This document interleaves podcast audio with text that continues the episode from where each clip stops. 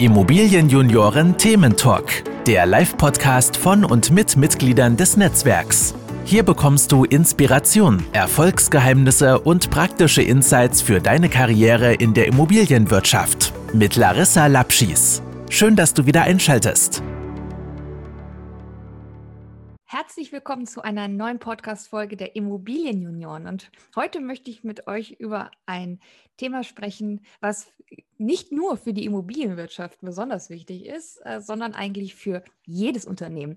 Das wird uns aber äh, jemand erzählen, der sich wirklich mit diesem Fachgebiet und zwar der Liquiditätsplanung äh, bestens auskennt. Das ist Stefan Krehl. Stefan Krehl ist Country Manager bei ja, einem Fintech. Ich wird gleich ganz viel über dieses Fintech erzählen, aber er ist Country Manager für Deutschland und Österreich, dieses ähm, noch sehr jungen, aber aufstrebenden Unternehmens.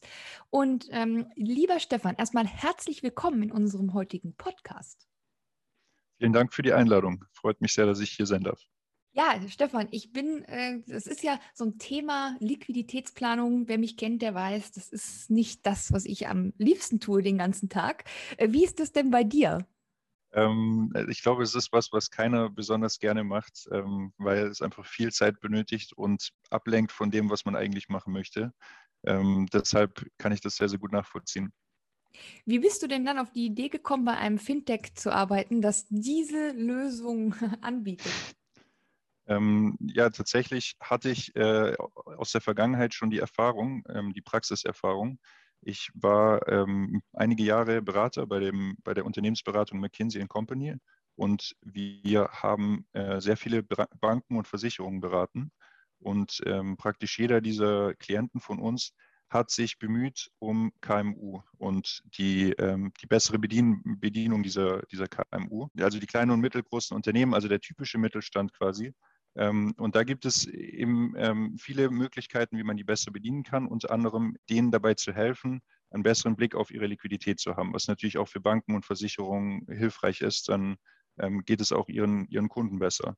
Und wir haben da zum Beispiel auch äh, Lösungen entwickelt für diese Klienten, also für die Banken und Versicherungen im Bereich Liquiditätsplanung. Aber die haben halt sehr, sehr häufig ähm, nicht so gut funktioniert. Die waren nicht auf den Kunden ausgerichtet. Die waren oft nicht bankübergreifend und, ähm, und haben den Kunden auch nie wirklich erreicht. Und daher war mir dieses, diese, dieser Pain, diese, diese Problematik sehr bewusst, bis ich dann eben ähm, während meines Sabbaticals tatsächlich von Agicap über einen persönlichen Freund angespr angesprochen wurde. Und ähm, ich fand diese Herausforderung sehr, sehr spannend, habe das Problem gesehen, das es gibt, den riesigen Markt in Deutschland. Und ähm, seither bin ich dann bei Agicap dabei. Sehr gut. Ja, ihr habt für mich persönlich ein ganz großes Problem gelöst. Das kann ich vielleicht mal ganz kurz erzählen an der Stelle. Äh, ich muss ja auch für die Immobilienjunioren auch Liquiditätsplanung, Buchhaltung, Rechnungswesen, den ganzen Kram muss ich auch alles machen. Und ähm, jetzt gerade bei der Liquiditätsplanung, die fand ich immer besonders äh, ätzend, muss ich sagen, weil ich habe die in Excel gemacht, wie wahrscheinlich ganz viele andere auch. Und dann ähm, trägst du halt in dieser Excel-Tabelle die Position ein. Dann äh, versuchst du halt eine Prognose abzustellen auf die einzelnen Bestandteile. Dann vergisst du aber vielleicht mal eine Position. Dann ist doch, alles wieder so ein bisschen durcheinander. Und ähm, jetzt habe ich letztes Jahr, nee, wenn man das Anfang des Jahres, habe ich ähm, eure, äh, euer, euer Tool halt eben eingesetzt. Und ich muss sagen, seitdem macht mir das sogar ein bisschen Spaß, weil ähm, das Coole finde ich, äh, äh ihr habt halt die Bankkonten direkt mit eingebunden. Ne? Und dann, ich, ich konnte halt die Bankkonten, die ganzen Transaktionen dann einzeln zuordnen, dann äh, ja, Szenarien für die Zukunft, also wie oft rechne ich damit. Und also das hat, für mich persönlich war das ein riesen, äh, riesen Asset. Äh, aber äh, deswegen, ich finde das jetzt eben ganz cool, dass ich mit dir einmal die Gelegenheit auch darüber äh, habe zu sprechen. Wo wird denn jetzt eigentlich Liquiditätsplanung überhaupt gebraucht? Und gibt es so einen Optimal-Case, an dem ich mich vielleicht auch selber orientieren könnte? Erstmal äh, freut es mich natürlich sehr, dass, äh, dass dir das Tool gefällt und dass du es auch wirklich im Alltag einsetzen kannst und dass es dir dabei weiterhilft. Ähm, das ist genau, genau so wenn du nach einem optimalen Case fragst, wahrscheinlich ist dein Case der optimale. Aber tatsächlich ist es so, es gibt praktisch kein Unternehmen, für, die, für das Liquiditätsplanung nicht relevant ist. Ähm, also sobald eine gewisse Komplexität im Geschäftsmodell vorhanden ist, ist es eigentlich ähm, unerlässlich, dass man sich mit dem Thema Liquidität auseinandersetzt. Und eigentlich ähm, für jede strategische Entscheidung, die man trifft, äh, sollte man einen Blick auf die Liquidität werfen, weil es ist natürlich ähm, essentiell. Man muss wissen, wenn ich jetzt diese Entscheidung treffe, was hat das für eine Auswirkung auf meine Liquiditätssituation, auf meinen Cashflow? Äh, kann ich mir das überhaupt leisten, jetzt zum Beispiel einen Mitarbeiter einzustellen oder nicht? Oder kann ich es mir leisten, das Projekt anzunehmen? Habe ich da überhaupt das notwendige Eigenkapital? Muss ich vielleicht nochmal einen Kredit aufnehmen? Ähm, und wir haben wirklich Kunden, also jetzt gerade in der aktuellen, in unserem aktuellen Kundenstamm aus, ich würde fast behaupten, aus jeder Branche. Ähm, das kann, das kann sein, zum Beispiel ein E-Commerce-Unternehmen. Ähm, da ist es so, da kommen die, die Umsätze aus allen verschiedenen Absatzkanälen und man muss eben immer schauen, zu welchem Zeitpunkt kommt das, unter welchen Konditionen. Ich muss nachbestellen, das muss ich richtig timen. Ich muss schauen, ob ich mir das wirklich leisten kann. Ähm, aber eben auch viel im projektbasierten Geschäft, also zum Beispiel bei Medienagenturen oder eben typischerweise, ähm, was man sehr häufig hat, dann auch bei Projektentwicklern. Mhm. Also eigentlich kann ich jetzt sage ich mal seriös keine richtige Entscheidung treffen, wenn ich nicht eine ordentliche Liquiditätsplanung habe, oder? Tatsächlich nicht. Nee, man sollte das natürlich immer mit berücksichtigen. Es gibt natürlich Geschäfts, ähm, Geschäfte, die, die sagen, ich habe so viel Geld auf der hohen Kante, mir ist das eigentlich ziemlich egal. Ähm, aber wir sprechen ja mit sehr, sehr, sehr vielen Unternehmen jeden Tag und das sind wirklich, das ist wirklich die absolute Minderheit. Ähm, fast jeder Unternehmer, äh, fast jeden Unternehmer interessiert, ähm, wo stehe ich eigentlich am Ende des Tages, am Ende der Woche, am Ende des Monats und eben auch in der Zukunft. Und natürlich im schlimmsten Fall droht die, die Insolvenz. Das ist natürlich der, der absolute Worst Case, aber eben äh, einfach nur äh, Zahlungs- ähm, oder bestimmte Zahlungen nicht leisten zu können, das aufschieben zu müssen, ähm, Verpflichtungen gegenüber Mitarbeitern, gegen, gegenüber Lieferanten nicht einhalten zu können. Das ist natürlich nicht schön und das sollte man immer mit berücksichtigen bei, bei strategischen Entscheidungen. Hm. Und jetzt im Moment habt ihr ja auch einige Kunden auch in der Immobilienwirtschaft. Äh, das fand ich jetzt auch interessant, weil gerade in der Immobilienwirtschaft hast du ja ganz viele Besonderheiten, die ja auch Liquiditätsplanung halt entsprechend erfordern. Das ist ja nicht nur die Projektentwicklung, sondern auch die Bestandsphase. Ähm, wie kommt, wie, also wie habt ihr denn jetzt so die ersten Erfahrungen gesammelt mit euren Immobilienkunden? Ähm, also tatsächlich kam das äh, auch für uns äh, überraschend. Wir waren selbst keine Experten im Immobilienbereich, als wir gestartet sind. Ähm, wir wussten, dass es, dass es da in Frankreich einige Kunden gab. Ähm, das kam dann tatsächlich über, über Inbound. Also Immobilienentwickler hatten von uns Werbung gesehen und haben sich dann bei uns gemeldet. Wir sind dann in Kontakt äh, getreten und haben dadurch dann sehr, sehr viel über die Industrie auch lernen können und haben gesehen, dass ähm, du hast vorher nach dem perfekten Case gefragt dass wahrscheinlich die in, in der Immobilienbranche bei Projektentwicklern zum Beispiel äh, eben genau dieser perfekte Case wahrscheinlich vorliegt. Also es gibt, es gibt eigentlich zwei, zwei wesentliche Dinge. Das ist einmal, wie ist die Industrie beschaffen im Moment und was sind so typische Herausforderungen in der Industrie. Wir haben da auch mit vielen gesprochen, wir haben uns auch Studien angeschaut. Ähm, es ist tatsächlich so, dass der digitale Reifegrad relativ gering ist noch im Moment ähm, und eigentlich fast jedes äh, fast jeder Projektentwickler Excel noch als das wesentliche Tool nutzt, um, äh, um das Unternehmen zu managen, um das Unternehmen strategisch zu steuern. Das ist in anderen Branchen, also zum Beispiel bei, bei Agenturen, Digitalagenturen, ist das schon deutlich weiter fortgeschritten. Und trotzdem, gleichzeitig ist es aber so, dass die meisten, äh, mit denen man spricht, sagen, sie glauben voll und ganz daran, dass digitale Tools ihre Effizienz erhöhen werden. Und ähm, dementsprechend ist es auch eine Offenheit dafür, das äh, auszuprobieren, neue Wege einzuschlagen und das ist natürlich für uns sehr, sehr, sehr, sehr spannend, sehr, sehr hilfreich. Das, das, das merken wir immer wieder in Gesprächen, dass da eben diese, diese Offenheit und diese, diese, dieser Mut für Neues vorhanden ist. Und warum ist das wahrscheinlich so hilfreich für viele? Das liegt eben daran, dass, dass wir viele oder dass es viele Herausforderungen gibt, die Liquiditätsplanung gerade im Bereich Projektentwicklung sehr, sehr komplex machen. Das, das eine ist eben, äh, Projektgeschäft an sich ist immer komplex, weil jedes einzelne Projekt hat eigene Regeln für die, für die Cashflows, für die Einzahlung, für die Auszahlung. Wann kommen die Einzahlungen rein, wann fließen sie raus, in welche Bedingungen sind die zum Beispiel geknüpft. Ähm, das muss man für jedes Projekt einzeln betrachten und ist natürlich nicht einfach über das gesamte Geschäft äh, oder über, die gesamte, ähm, über das gesamte Portfolio hinweg ähm, anzuwenden. Außerdem ist es dann so, dass man innerhalb eines Projektes die die Finanzplanung gut machen muss. Das heißt, man muss zu Beginn zum Beispiel genügend, genügend liquide Mittel haben, um die Projektplanungsphase starten zu können. Ähm, man muss dann zum Beispiel äh, eine Machbarkeitsstudie machen, Auszahlung an Architekten etc. Ähm, und später dann, während, wenn man jetzt zum Beispiel an die, an die, an die Konstruktionsphase denkt, muss man da eben ähm, genügend liquide Mittel haben, um das Ganze aufbringen zu können, bis es dann später zum, zur Vermietung oder zum Verkauf kommt. Das heißt, man muss wirklich immer rechtzeitig antizipieren können, was für viele bei der großen Anzahl an Projekten, die man parallel hat, eben sehr, sehr komplex ist. Ähm, also um da vielleicht ein Beispiel nennen zu können, ähm, wir haben Kunden, die haben teilweise mehr als 250 Konten, ähm, also für jedes Projekt ein eigenes Konto. Das, das macht das Ganze natürlich sehr, sehr komplex. Das heißt, wenn man das händisch jeweils in der Excel überträgt, dann ist da, äh, wenn man Glück hat, ein Mitarbeiter mit beschäftigt, manchmal sogar eine ganze Abteilung. Und das muss man natürlich kontinuierlich auch aktualisieren. Und das ist unglaublich viel manueller Aufwand. Ja, absolut. Gerade ja, gerade diese Einzelpositionen dann, oh Gott, ja, aus den Kontoauszügen meinetwegen zu übertragen. Also zu kategorisieren, dann meistens ja. noch. Ja, ja, genau. Ja. Aber wie ist das denn jetzt, wie muss ich mir das jetzt äh, vorstellen, gerade bei diesen, bei den Projektentwicklern? Ähm, du hast ja dann, äh, gerade wenn du, sagen wir angenommen, du bist jetzt ein mittelständischer Projektentwickler und du hast jetzt meinetwegen fünf Projekte, die parallel laufen. Ähm, kann man das dann auch so einstellen, jetzt nicht mal in dieser technischen Lösung, dass man vielleicht nur eine Objektgesellschaft sieht, die dann der Projektentwickler XY äh, bedienen darf oder ist dann quasi alles in einem inbegriffen bei euch? Weil bei einer Excel-Tabelle ist ja klar, die Excel-Tabelle kriegt nur Zugang zu dem einen Projektentwickler.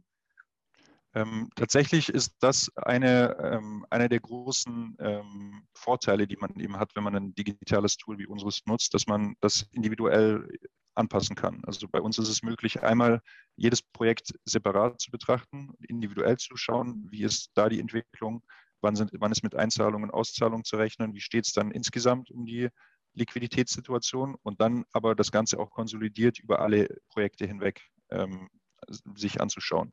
Und das ist eben auch eine Sache, die, die gerade im Immobilienbereich sehr, sehr wichtig ist, dass man eben dadurch, dass jedes Projekt so individuell ist, das individuell betrachten kann, aber natürlich will man als, als Gesamtgesellschaft immer auch sehen, wie sieht es um, um das gesamte Portfolio aus. Mhm. Ja, und was sind so, was sind denn so typische Bestandteile einer sauberen Liquiditätsplanung, so wie, sagen wir mal, wie man das so quasi als Berater seiner McKinsey-Zeit, wie würde man sagen, so, das musst du alles berücksichtigen. Alles, oder? Ähm, ja, also idealerweise, ähm, ich hole mal ein bisschen weiter aus, ist am wichtigsten, sollte sein, diese ganze Planung sollte zuverlässig sein. Ähm, das heißt, es, es darf nicht sein, dass man, dass zum Beispiel das äh, Tool äh, irgendwann mal nicht, nicht funktioniert, man nicht drankommt, ähm, keinen Zugang zu den Bankkonten hat, etc. Ähm, das muss einfach gegeben sein und man sollte da nicht vertrauen auf, darauf, dass, dass man eben äh, zum Beispiel die Daten nur einmal im Monat oder einmal in der Woche äh, erhält, sondern dass das einfach jederzeit reinkommt und immer zuverlässig funktioniert. Warum ist es das wichtigste, äh, die wichtigste Kenngröße zur, zur Steuerung des Unternehmens? Also das ist schon mal schon mal sehr, sehr wichtig. Bei uns ist es zum Beispiel so, wir, wir haben einen sehr, sehr guten Kundenservice. Wenn irgendwas nicht funktioniert, ähm, dann ist da immer jemand da, weil wir einfach die, die Erfahrung gemacht haben, äh, wenn, das nicht, wenn das nicht funktioniert und jemand kann da nicht drauf zugreifen, dann will der sofort mit jemandem sprechen. Und dann kann man nicht sagen, ähm, in einer Woche können wir uns darum kümmern. Also das ist, das ist was, das, das ist, glaube ich, aus Erfahrung der wichtigste Punkt, die Zuverlässigkeit. Dann natürlich die Datensicherheit. Also gerade wenn man sich überlegt, so ein Tool wie Excel, dem vertraut man seine sensibelsten Daten an. Ähm, und das ist eben kein, oftmals sind diese Tabellen nicht mal, nicht mal gesichert mit einem Passwort. Und selbst wenn, ist das sehr, sehr einfach zu knacken. Das heißt, diese, diese digitalen Tools, ähm, ein Tool wie unseres, das sorgt natürlich auch für eine deutlich höhere Sicherheit. Die Übertragung der, der Kontendaten ähm, funktioniert über sogenannte Konnektoren. Die sind zum Beispiel von der BaFin reguliert ähm, oder auch äh, TÜV geprüft. Und das ist natürlich deutlich sicherer, als wenn man das einfach in den Excel einträgt und, äh, und von Hand hin und her schickt, zum Beispiel auch äh, einfach per E-Mail an, an den nächsten, ähm, der dann einen Blick drüber wirft. Das ist, ist natürlich auch ein riesen, ein riesen Datenrisiko. Und dann gibt es natürlich, ähm, und du hast es gerade schon, schon ange, ähm, angesprochen, ein wichtiger Punkt ist, es muss alles berücksichtigt sein. Das heißt, das, das Tool sollte sich in die in die bestehende Toollandschaft einpflegen. Also es sollte nicht etwas sein, was dann noch, ähm, worin man dann auf einmal alles machen muss, also worin man dann auch seine Projekte planen muss, worin man dann zum Beispiel ähm, die GUV erstellen muss, sondern äh, Unternehmen haben oft ihre Tools, die haben ihre Abläufe und das Tool sollte sich daran anpassen. Ähm, und es sollte integrierbar sein mit allem, was man so aktuell benutzt. Ähm, und das äh, ist zum Beispiel auch bei uns der Fall. Da haben wir uns eben auch sehr viel mit beschäftigt und haben da gelernt, ähm, nur dann wird es auch oder kann es auch im Alltag an, eingesetzt werden. Gut, ich kenne das Tool jetzt, aber ich, ich weiß, es gibt da so, es gibt da so verschiedene Möglichkeiten, so Szenarien halt auch zu rechnen. Ne? Ähm, warum ist das jetzt gerade für den Projektentwickler wichtig? Man weiß ja, gerade im Immobilienbereich kommt es ja immer wieder zu Risiken, die man, die man vorher nicht so richtig vorhersehen kann. Also es kommt zum Beispiel zu Verzögerungen, ähm, eine Baugenehmigung wird nicht erteilt oder äh, jetzt auch Corona hat es ja gezeigt, bestimmte Aktivitäten kommen zum Erliegen. Ähm, man sollte eben immer in verschiedenen Szenarien denken und schauen, selbst wenn der absolute Worst Case eintrifft, habe ich noch die, die vorhandenen Mittel, kann ich mir das noch leisten oder brauche ich vielleicht einen kurzfristigen Kredit? Und das ist einfach, ähm, das, das gibt einem die Sicherheit und das gibt einem auch bessere strategische Entscheidungen, um damit umgehen zu können. Also man, man ist immer auf den schlimmsten Fall gewappnet und weiß natürlich auch, im besten Fall kommt dann am Schluss für mich das und das raus. Ja, okay, ja gut, klar. Ähm, und sag mal, wenn ich jetzt als Projektentwickler sagen würde, super, das möchte ich jetzt auch machen, ich möchte auch die Excel-Tabelle nicht mehr. Worauf muss man denn achten, wenn man gerade diesen sensiblen Bereich digitalisieren möchte? Da gibt es äh, viele Dinge. Also eine ähm, oder zwei habe ich eigentlich gerade schon, schon genannt. Ähm, zum Beispiel eben die Datensicherheit. Das, da sollte man sich wirklich sicher sein, dass man dem Anbieter vertraut, dass man sieht, was sind die Konnektoren, also mit, mit was verbinde ich mich da mit meinem Bankkonto. Da gibt es eben auch viele verschiedene äh, in Deutschland. Manche sind in Deutschland aktiv, manche eben auch im, im Ausland. Die oder fast alle sind BaFin reguliert. Darauf sollte man achten. Der zweite Punkt, wie gesagt, die Zuverlässigkeit. Also man sollte eben kein Tool nutzen, bei dem man eben nicht sicher ist. Und das wird in jedem Moment, zu jedem Moment ähm, zuverlässig bedienbar sein und wird mir jederzeit sagen können, da stehe ich wirklich. Ähm, sondern ähm, das fällt vielleicht mal aus, man hat dann doch keinen Überblick. Das ist natürlich ähm, in wichtigen Situationen, wenn man schnell mal eine Info braucht, ist das natürlich verheerend. Also auch darauf sollte man achten.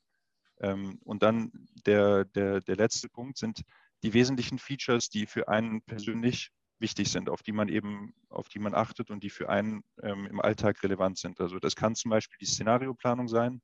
Ähm, für, gerade für Projektentwickler eines der wichtigsten Features ist das, was du auch vorhin angesprochen hattest, einmal auf Projektebene das Ganze anschauen zu können, aber dann eben auch konsolidiert eine Betrachtung zu haben. Also so ein Konsolidierungsfeature, ähm, was das Ganze natürlich dann nochmal komplexer macht dass, es, dass es integrierbar ist in die, aktuelle, in die aktuellen Workflows, in die aktuelle Toollandschaft. Auch das sehr, sehr wichtig. Und natürlich Individualisierbarkeit. Also ich kann das so anpassen, wie es für mich relevant ist. Und ähm, ich kann mir zum Beispiel die Dashboards, die Ansichten, die KPIs erstellen, die mir weiterhelfen. Und ich habe nicht irgendwelche Standardansichten, ähm, die die man eben nicht anpassen kann. Das ist natürlich auch ganz, ganz wichtig. Ja, das war super. Also das ging auch, das ging auch wirklich einfach. Das muss ich wirklich dazu sagen. Das hat mir auch. Ähm, das ist ja. bei, bei uns zum Beispiel, ich will jetzt nicht, ich will, ich will jetzt nicht zu viel Werbung machen, aber bei uns ist es eben so, wir haben die Möglichkeit, wirklich alles zu erstellen, ähm, was der Kunde möchte. Und wenn, wenn du jetzt zum Beispiel sagst, ich möchte ähm, die und den und den KPI regelmäßig betrachten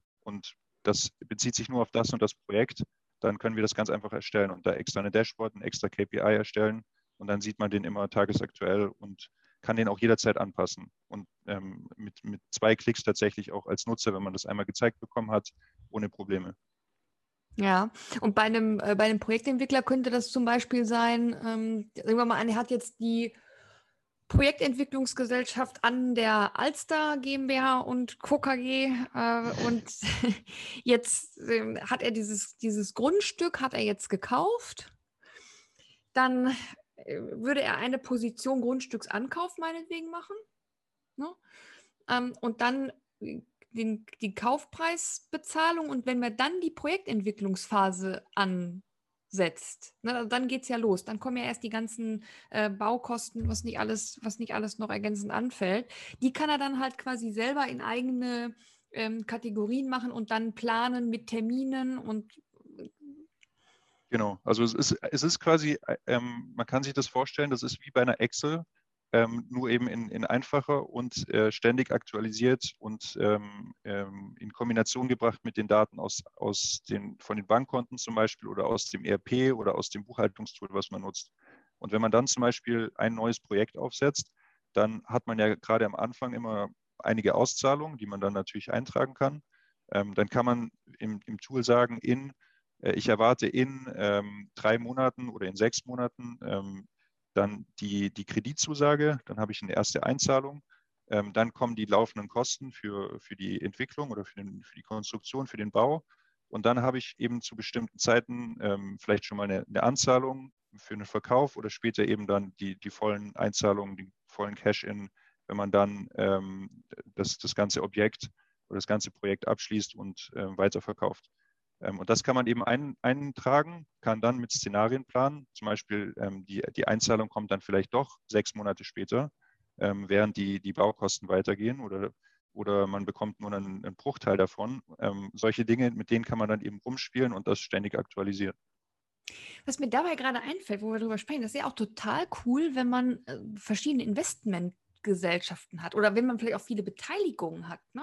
Also dann hast du ja verschiedene Stakeholder an so mhm. einer ähm, Entwicklung und die könnten ja dann alle eigentlich auch einen Zugang bekommen und schauen, wie im Moment die aktuelle Lage ist, oder?